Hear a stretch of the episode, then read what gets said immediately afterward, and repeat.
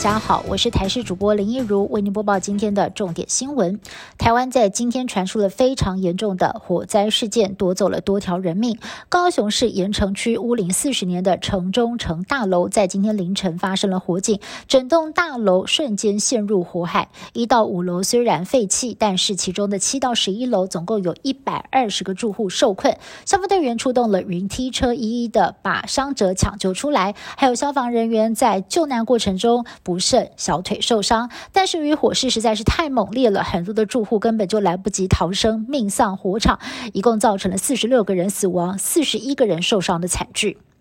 高雄城中城大楼凌晨起火，死伤人数不断的攀升，住户大部分都是集中在七楼到十一楼，大约有一百二十户，其中以七八楼火烧的最严重。第一时间，警消出动了云梯车救人，但是暗夜恶火来得太突然，加上住户有不少是老人家，那么民众联络不上住在里头的家人，也纷纷直奔现场找人。其中有名戴小姐从台南赶过来，凌晨三点多开始就急着找行动不便的双亲，却古无消息。朋友帮忙在现场举牌协寻，但是爸妈仍然下落不明，让他忍不住当场泪崩。高雄城中城火警，关键的监视录影器画面也曝光了，火势在关键的三分钟之内就迅速燃烧，导致一楼陷入火海。而警方根据网络贴文以及监视器的时间点往回推算。这个起火时间大约是在凌晨两点半，而目前也无法排除人为纵火，因为呢有多个目击民众都曾经表示，案发前看到一对情侣在吵架，他们离开之后就发生了火警。警方也判断，这回因为住户大部分都是年长者，再加上大楼老旧杂物又多，逃生路线受阻，才会造成严重死伤。十三号。台湾疫苗接种之后的不良事件通报，其中死亡案件新增三例，包括了一名二十四岁的男性，而这也是国内目前接种 A Z 疫苗之后通报死亡最年轻个案。这名个案他没有慢性病史，只有尿酸偏高的症状。九月十一号打完 A Z 疫苗之后发烧，不过吃完退烧药之后就退烧了，没有身体不舒服的状况，却在九月二十九号上午十一点被家人发现躺卧在床上，没有回应，紧急的送医急救，最后宣告死亡。这名个案已经在十月五号进行解剖，死亡是否与疫苗有关？指挥中心也将持续关注。日前，美国默沙东药厂宣布抗病毒药物。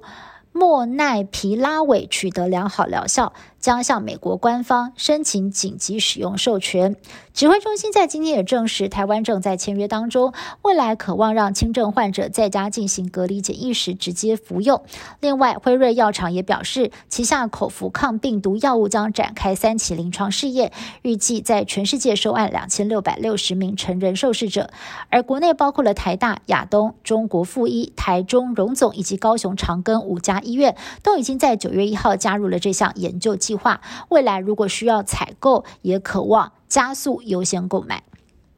印尼巴厘岛今天开始解禁，相隔十八个月重新的迎接观光客。巴厘岛开放来自包括纽西兰、中国大陆、日本跟韩国等十九国的旅客前往，但台湾还不在开放名单上。印尼的官方要求旅客必须要完整的接种两剂疫苗，抵达之后还必须要自费隔离五天。这对旅客来说恐怕也是一笔不小的负担。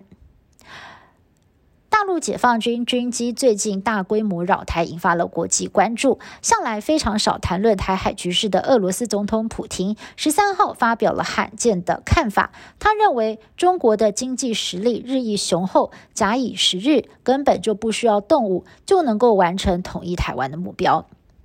以上新闻是由台视新闻部制作，感谢您的收听。更多新闻内容，请您持续锁定台视各界新闻以及台视新闻 YouTube 频道。